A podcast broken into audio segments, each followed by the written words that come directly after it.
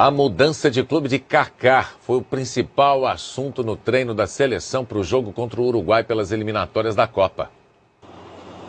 As cinco estrelas, o uniforme mais vitorioso do futebol, a Granja Comari, uma atmosfera que mexe com os estreantes. Primeira vez foi, foi gostoso, está sendo legal. Só tem excelentes jogadores, isso uh, me deixa feliz, me deixa satisfeito. É uma seleção com novos rostos, com craques consagrados e, por que não, com uma volta ao passado também. De volta a 2002, ao Penta. Estou muito feliz.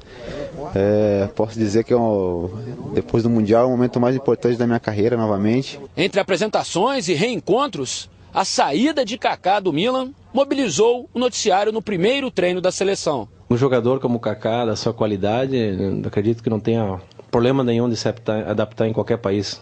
E ele vai para a Espanha depois de seis anos na Itália. A transferência para o Real Madrid, pelo equivalente a 180 milhões de reais, foi acertada nesta terça-feira. Aos 27 anos, o craque só perde para Zidane na lista dos mais caros da história. Em Teresópolis, ele preferiu o silêncio e só vai dar entrevistas depois de os dois clubes anunciarem o negócio, o que deve acontecer amanhã.